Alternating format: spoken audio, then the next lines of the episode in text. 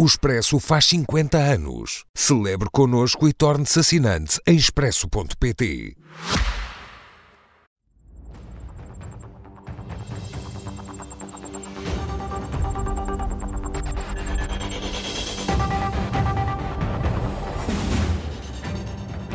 Com Mariana Mortágua e Cecília Meireles, minhas senhoras, boa noite, sejam bem-vindas. Mariana, começo por si. O Primeiro-Ministro tem-se mantido em silêncio sobre esta falta do parecer eh, jurídico. É esta a postura institucional que se pretende, como alega António Costa? Bom, boa noite. Uh, eu vou a essa pergunta no instante. Queria pedir, no entanto, dois minutos emprestados à Patrícia e à Cecília a propósito de uma coisa que aconteceu na passada sexta-feira. No, no, último ano, estando, foram movidas três ações judiciais contra mim. Uma por Marco Galinha, dono do JN da TSF, porque eu identifiquei o seu sogro e sócio como sendo um oligarca russo e dois outras ações por um membro destacado do Chega, que, aliás, como curiosidade, convoca Marco Galinha como testemunha de acusação nestes processos.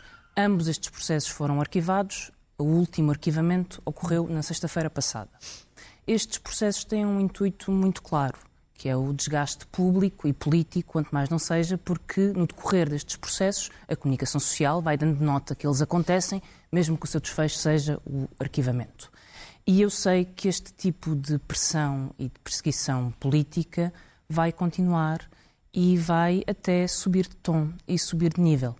Quer, ou seja, porque eu sou mulher, seja porque sou de esquerda, seja porque sou uma mulher lésbica, seja porque sou filha de um resistente antifascista, com um passado e uma importante história, seja porque aparentemente tenho o dom de incomodar algumas pessoas com muito poder. E eu sei que, infelizmente, nos dias que correm, um, para algumas pessoas vale tudo na política. E, portanto, a mim resta-me, acho que devo dizer, que estou preparada para tudo. E que vou continuar a ser quem sou e a fazer exatamente o meu trabalho como tenho feito até aqui e que neste momento é um trabalho centrado na Comissão de Inquérito à TAP.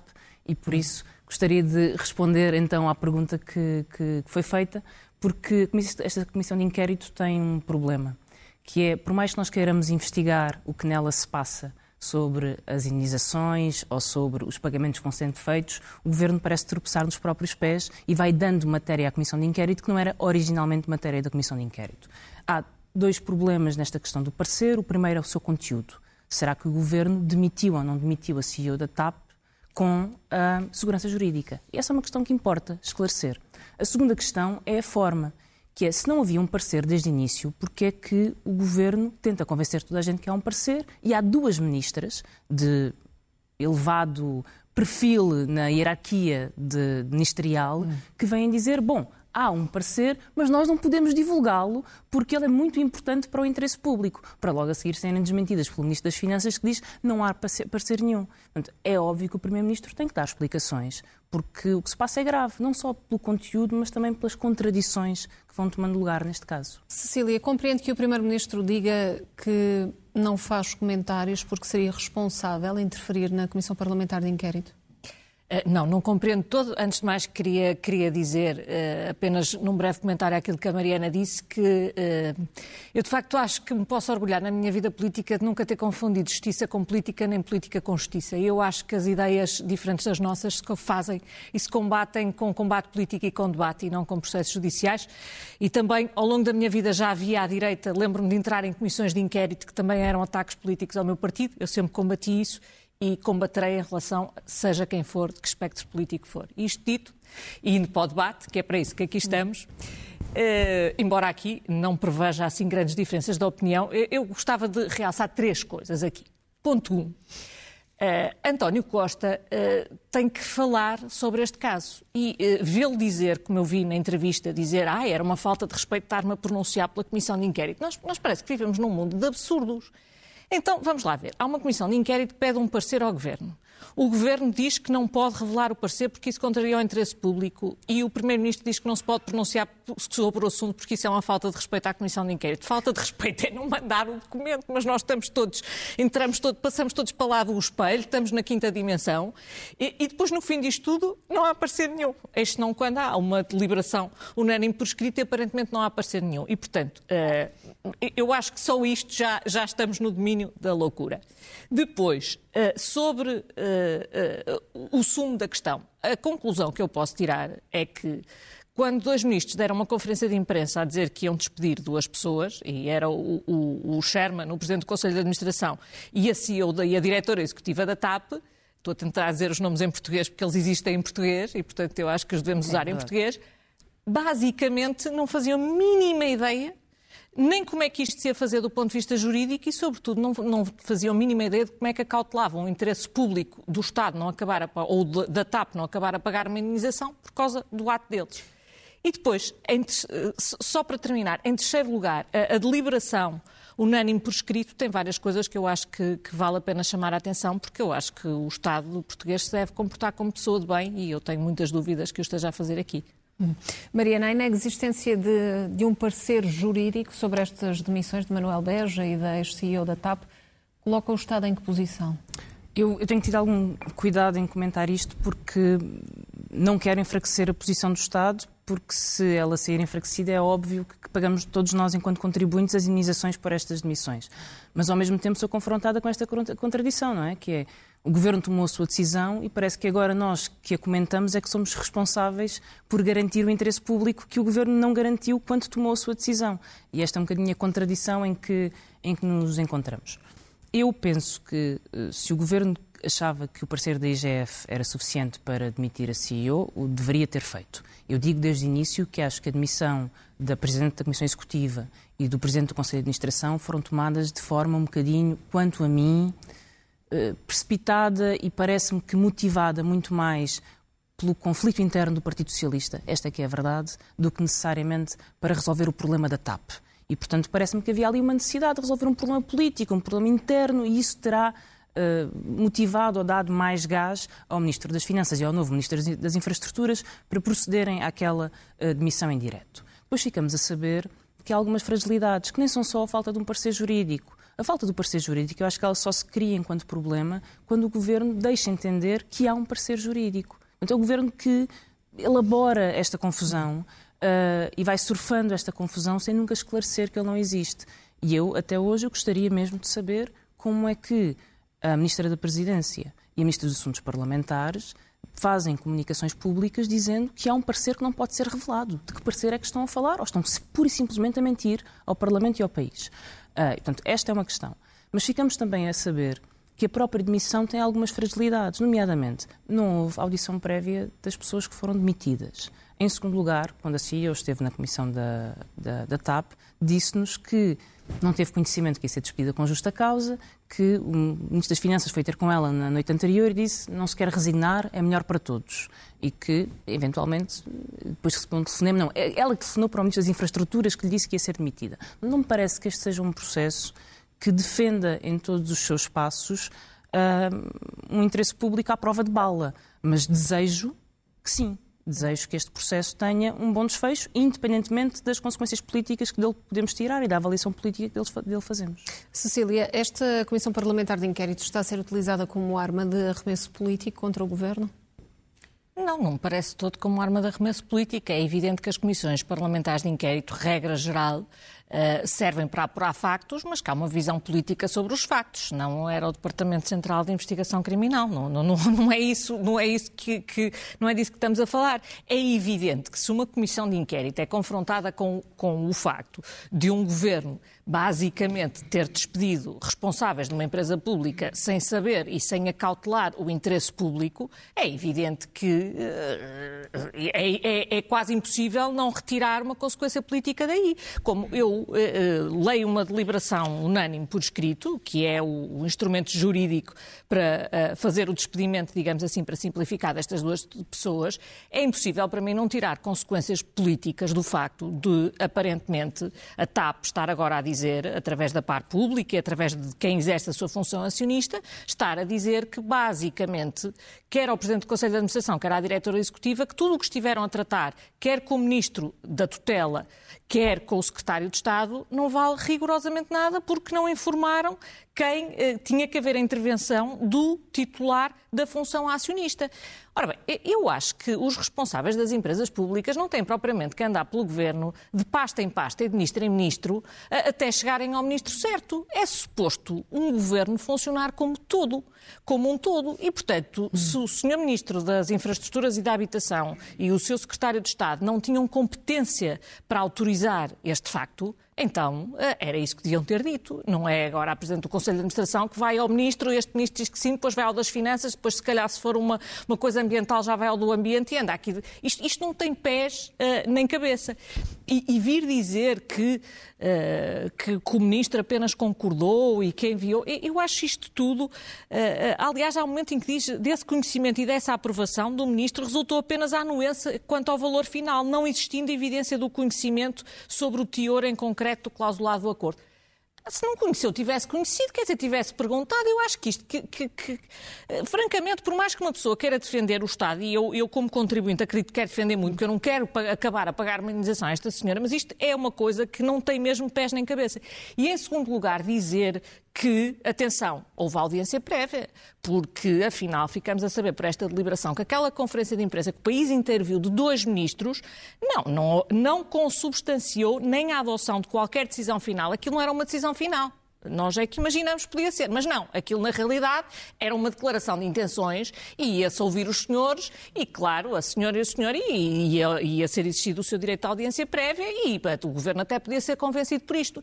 E isto é dito, eh, não é dito, isto é, é escrito e é suposto ser utilizado, imagino eu, ou num processo negocial ou num processo judicial, como Razões justificativas da posição do Estado enquanto acionista da TAP. Eu não sei se temos noção da gravidade disto. Uh, uh, o mesmo Estado que tem um ministro que dá o seu acordo e o seu secretário de Estado vai escrever a resposta ao seu próprio pedido de esclarecimento é o mesmo Estado que agora vem dizer não, não, os senhores agiram de forma ilegal e não nos avisaram enquanto acionistas. Quer dizer, avisaram enquanto ministro da tutela, mas já não avisaram. Isto é uma pessoa de bem? Isto é estado de boa fé? Pergunto eu. Eu, eu, eu acho isto tão. Eh, eu temia que, que, isto pudesse ser feito assim, mas achei que, apesar de tudo, que, que haveria algum sentido de responsabilidade e sentido de Estado. Uh, aparentemente não. Mariana, já disse que o Primeiro-Ministro tem de dar uh, ainda mais esclarecimentos. O Chega pretende pedir esses esclarecimentos por escrito à Comissão Parlamentar de Inquérito. O Bloco de Esquerda considera que é necessário? É óbvio que é necessário. Uh, e o Primeiro-Ministro será naturalmente ouvido por escrito na Comissão de Inquérito, não há outra forma de o fazer. Mas uh, eu acho que mais do que isso, não é? Não se trata. É um assunto que extravasa a Comissão de Inquérito, porque as duas ministras que falaram não falaram no âmbito da Comissão de Inquérito. O Ministro das Finanças escreveu à Comissão de Inquérito a dizer o pedido que fizeram, do tal parecer que não existe, está fora do âmbito. É até é até uma forma hum, espertalhona de fazer a coisa, que é, em vez de dizer que não há parecer, é dizer que o pedido do parecer está fora do âmbito da Comissão. É lógico que não está fora do âmbito e é lógico que não há parecer nenhum, então nada podia ser enviado. Mas, entretanto... neste momento há quem diga que neste momento já não há parecer, mas que até houve, que ainda é mais não, surreal exato. ainda, que seria, um atenção, que, que isso, isso até do ponto, de vista, do ponto de vista do enquadramento criminal seria uma coisa grave. Eh, claro, claro, uma... claro. Mas, eh, mas além disto, há duas ministras que, fora deste processo, aparecem em público a dizer uh, o seguinte: há um parecer, há um parecer, mas ele não pode ser divulgado a bem do interesse público para proteger o Estado na, a nesta, posição, a nesta, posição nesta Estado. Portanto, o Primeiro-Ministro é que devia pôr ordem na sua casa e dos seus ministros. Porque há duas ministras que são desmentidas pelo Ministro das Finanças e pela realidade.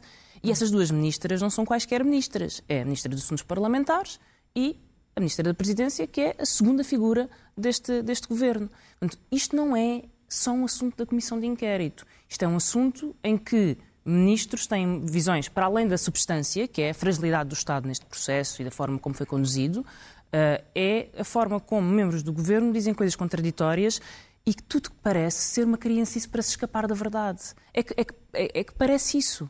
Parece alguém que foi apanhado a fazer uma traquinice e que uh, inventa uma coisa para se escapar, quando na verdade era óbvio que não havia parecer. Eu lembro-me de ter feito umas declarações há uma semana, quando todos os jornalistas perguntavam pelo parecer. Foram, aliás, as primeiras declarações que levantaram alguma suspeita se realmente existia ou não um parecer. Porque me parecia óbvio que não existia parecer nenhum e que o governo estava uh, a colocar-se numa situação muito difícil para si próprio. E é esta inabilidade que o Primeiro-Ministro tem que responder. Uhum independentemente e para além da substância da questão, que é a fragilidade jurídica deste processo e que vamos ter que ver no decorrer do processo. Acho que também não cabe à Comissão de Inquérito, por uma questão de luta política, de ser a Comissão de Inquérito a mostrar que estas demissões não têm uh, poder jurídico ou que não estão bem feitas, porque acho que isso seria a Comissão de Inquérito a trabalhar contra, hum. contra o Estado. Isso é um processo que, que o Estado vai ter que fazer. Cecília, estamos perante a, a descoordenação do governo ou há aqui esta sensação de de que algo pode estar a ser escondido? Eh, eu acho que as duas coisas. Por um lado, eu acho que se percebe neste dossiê da TAP que às tantas o governo esqueceu que era governo e achou que era uma espécie de, de feudo do Partido Socialista e que havia ali diversas fações e aparentemente os gestores públicos navegam no meio destas, destas fações. Também eh, muitos deles já terão algumas ligações ao Partido Socialista. Percebo agora porquê, não é? Porque de facto é, é, é necessário no exercício das suas funções entenderem, porque no limite agora até pode vir o Primeiro-Ministro dizer: olha, ninguém me tinha dito nada e portanto nada disto vale nada. É, é, é assim um mundo um, um pouco estranho. Uh, no mais, uh, eu acho que a única pessoa, o único, a única eh, pessoa em comum ao longo deste processo todo é de facto o Primeiro-Ministro. O Ministro das Finanças, na altura da nomeação e na altura de alguns destes factos, nem sequer era Ministro das Finanças. O Ministro das Infraestruturas e da Habitação já saiu e, portanto, a única pessoa que permanece e que aparentemente seguiu o dossiê todo, desde o princípio, desde a recompra. Porque lá está, agora, agora talvez se perceba a importância do institucionalismo e a importância da par pública estar a par destas coisas. Uhum. Mas quem retirou a par pública do dossiê TAP foi o Primeiro-Ministro António Costa, quando entendeu recomprar uma parte da companhia e achou que a pessoa ideal para fazer esse negócio era Diogo Lacerda Machado, que era seu amigo, que não tinha nada a ver com a par pública. Aliás, está no relatório do Tribunal de Contas a par pública a dizer a partir do momento nós saímos do processo. E, portanto, a, a única pessoa de facto que conhece este processo desde o momento da recompra até agora é António Costa e que ainda está no governo. Não é a única pessoa, mas é a única pessoa que é o responsável político e que está lá. Portanto, acho que ele tem que dar explicações à Comissão de Inquérito, como é evidente. Vamos avançar para a visita de Lula da Silva a Portugal. Mariana, eh, hoje, com a atribuição do Prémio Camões a Chico Buarque, estamos a assistir a um uma nova era, um momento de viragem nas relações entre Portugal e o Brasil? Estamos, a assistir a uma era de normalização democrática das relações entre Portugal e Brasil. Uh, Bolsonaro, para lá de todas as atrocidades que cometeu, um, acho que não quer mais repetir, não é? As 700 mil pessoas que morreram de Covid, o desmatamento da Amazónia, a morte de indígenas, os ataques a direitos, liberdades e garantias, enfim, o rol de horrores um, interrompeu as relações diplomáticas com, com, Portugal. Houve até vários incidentes quando o Presidente da República foi ao Brasil. A última visita de Estado de Bolsonaro foi a Putin, não foi uh, a Portugal. Também acho que é curioso lembrar. Bolsonaro estará num congresso de extrema-direita em Portugal, juntamente com Salvini, uh, que também é um amigo de Putin, e, portanto, também é importante perceber uh, quando a extrema-direita se levanta em relação à Ucrânia, que vai convidar os melhores amigos de Putin para se encontrarem consigo no campo pequeno uh, em breve, mas uh, o Lula é o regresso a, essa, a esse campo democrático e, e esse restabelecimento das relações diplomáticas e democráticas. É uma candidatura que, aliás, teve um apoio alargado, como sabemos, porque se entendeu que, mais que uma candidatura de um programa de esquerda ou não, Lula foi apoiado pela direita conservadora brasileira, que se entendeu que era um regresso à estabilidade da democracia e das relações uh, democráticas teve declarações, quanto a mim, infelizes sobre a Ucrânia, não os faria, acho que erradas, em, em larga medida. Uh, Já estão esclarecidas ou não? Acho que a única forma de esclarecer é, é óbvio que diferentes países têm diferentes posições. Eu não quero repescar as, as razões históricas para algumas posições do Brasil uh, e da autonomia estratégica do Brasil, mas discordo, discordo das declarações. Uh, a Rússia e a Ucrânia não estão no mesmo ponto e uh, não é verdade que se possa dizer que a União Europeia apoia a guerra simplesmente porque dá à Ucrânia condições para se defender de um ataque e de uma invasão ao seu território. Esta posição é obviamente errada. O Sr. Presidente da República lembrou, entretanto, eu acho que é importante também termos isso em consideração, que nas organizações internacionais o Brasil tem votado uh, diligentemente pela condenação da, da Rússia e, de, e, da invasão, juntamente com, com os restantes países nas Nações Unidas. E, portanto, acho que Acho que é importante relembrar isso, mas sobretudo relembrar que é o regresso à normalidade diplomática. Hum. Cecília, estamos a assistir a este regresso à normalidade das relações? Uh, aparentemente uh, não completamente à normalidade face ao ruído. Eu gostava de dizer três coisas e de as pôr em planos diferentes. Hum. Em primeiro lugar, as declarações de Lula, eu acho que elas são mais do que infelizes, elas são agressivas em relação a Portugal e em relação à, à posição de Portugal, quer uh, no que toca à invasão da Ucrânia, quer na União Europeia.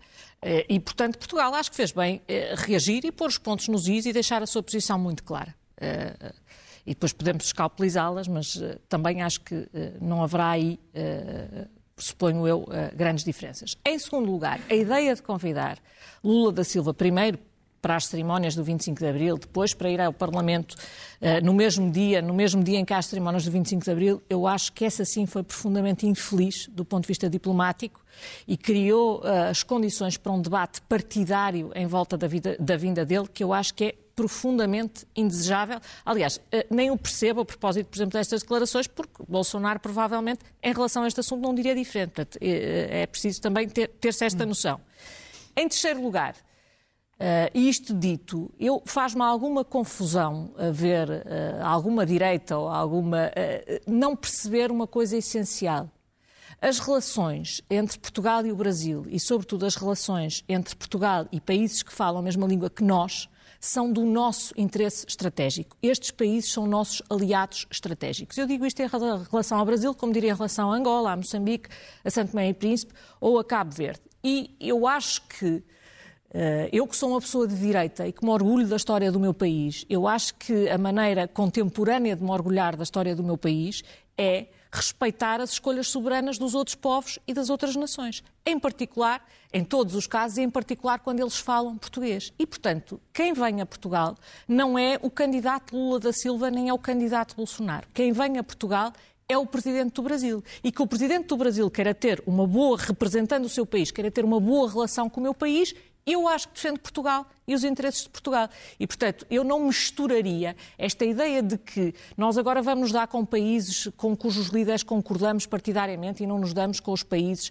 que discordamos uh, politicamente. Mas, mas que ideia de diplomacia é esta? A função da diplomacia é proteger os interesses estratégicos de Portugal e quer aqui, quer no estrangeiro. E eu acho que isso que é absolutamente vital e, portanto, não me. Não, não, não, achei, achei, acho que todo este episódio, que já se desenrola há muito tempo e que aparentemente amanhã se continuará a desenrolar, uhum. é mais do que infeliz. É não perceber que muito mais relevante que a nossa luta partidária ela é muito relevante. Eu fiz política muitos anos da minha vida e tenho orgulho disso. Portanto, não, não, não estou a desvalorizar, mas muito mais relevante que isso, daqui a 40 ou daqui a 50 anos haverá Portugal e Brasil e serão países próximos, espero eu, e já não haverá nem Lula, nem Bolsonaro, nem, nem António Costa, eh, nem Cecília Meirelles. Mariana. Salvaguardando as distâncias, que é uma personalidade bastante menos relevante que os outros todos. Mariana, relativamente às, às polémicas em torno do 25 de Abril, Lula da Silva estará amanhã na sessão solene que lhe é dedicada, mas depois uh, dirige-se para, para a Espanha. Eu acho que, enfim, também não é segredo para ninguém que a forma como esse convite foi feito, uh, o Parlamento não foi tido nem achado. E, e, portanto, que essa não é uma forma de fazer as Foi coisas. Foi um convite atabalhoado. Foi um convite e... atabalhoado, não se compreendeu. E muito criticado. Pelo, pelo Parlamento e que, obviamente, surpreendeu os, os, diferentes partidos e grupos parlamentares e abriu a porta a uma polémica que não devia nunca uh, existir. Uh, todos os partidos têm direito às suas opiniões políticas, certamente. Uh, não vamos mascarar uma coisa com outra. Eh, e eu venho de um partido que tem uh, posições muito críticas relativamente a alguns líderes de outros uh, países, presidentes. Aconteceu isso com Angola, aconteceu isso com o rei de Espanha, por razões muito concretas e muito escrutinadas. Sempre que foram à Assembleia da República, entendemos, às vezes não, era, não queríamos bater palmas, não batemos palmas, às vezes não nos queríamos levantar, mas estivemos ou não estivemos, nunca sem perturbar, nunca perturbando os trabalhos, porque há relações diplomáticas que devem ser respeitadas, independentemente da posição de cada, de cada uh, partido. O que vejo com muito maus olhos são estas ameaças uh, por parte da extrema-direita de interromper a sessão, de não deixar criar condições para a sessão e, portanto, de criar ameaças ao funcionamento, ao normal funcionamento das instituições, que nos fazem lembrar uh, os piores instintos golpistas de invasão do Planalto, de invasão do Capitólio. Portanto, esse tipo uh, de ações, eu acho que elas uh, devem ser totalmente repudiadas, porque elas não são uma manifestação de uma posição, elas são a acontecer, e é isso que tem sido ameaçado, uma interferência direta com o funcionamento das instituições. E essa é outra coisa, completamente diferente. Uh, acho que deve ser normalizada a visita de, do Presidente Lula de Silva a Portugal. Acho que a maior parte dos debates que estamos, estamos, a ter não são por causa disso, são um aproveitamento desta visita para uh, centrar a agenda política onde, uh, onde enfim, há, há, interesse em fazê-lo e, e criar polémica por isso. Mas acho que ganhamos em normalizar esta, esta visita. Cecília, ganhamos em normalizar esta visita é uma pergunta. Eu, eu, eu... E, por outro lado, se teme que amanhã seja criado ainda mais ruído no Parlamento? Uh, lá está. Uh, a maneira correta de evitar isto era precisamente não ter feito coincidir, e com este dia que ainda para mais é simbólico. Aliás, olha, até tinha sido uma boa, se calhar, ocasião para se repensar as comemorações do 25 de Abril no Parlamento, que eu acho que já são, para dizer a verdade, também já não é um modelo com que a maior parte das pessoas se identifica ou sequer consiga seguir sem alguma sonolência, para, para, para dizer a verdade. em todo caso, é, eu, o que me fez aqui muita, o que me faz aqui muita confusão é não conseguir distinguir esta coisa tão essencial entre uh, o presidente de um partido e o representante de um país. Quem está cá é o presidente do Brasil. Se Lula viesse a um comício do PS como presidente do PT ou um comício do Bloco de Esquerda, Acho muito bem que haja protestos e, que, e vice-versa. Tudo isto me parece normal. O que não me parece normal é, primeiro, ter partidarizado as cerimónias do 25 de Abril e ter criado todo. Acho que isto foi profundamente infeliz e desastrado, esta ideia uh, de, de, misturar as duas coisas. E depois, uh, em relação àquilo que, que, que Lula veio dizer, eu, eu vejo sempre com bons olhos boas relações entre Portugal e o Brasil.